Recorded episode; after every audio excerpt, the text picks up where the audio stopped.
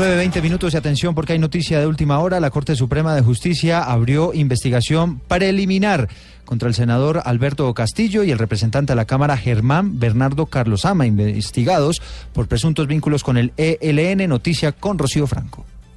Sí, señor, pues la Sala Penal de la Corte Suprema de Justicia abre una investigación y una nueva línea de indagación sobre la política quedó en manos del magistrado José Francisco Acuña Vizcaya, quien será el encargado de indagar sobre esta situación y de recibir toda la investigación por parte de la Fiscalía General de la Nación que señala que supuestamente el senador Jesús Alberto Castilla y el representante Germán Bernardo Carlos Ama tienen algún nexo o habían recibido algún tipo de apoyo por parte del ELN para llegar al Congreso de la República.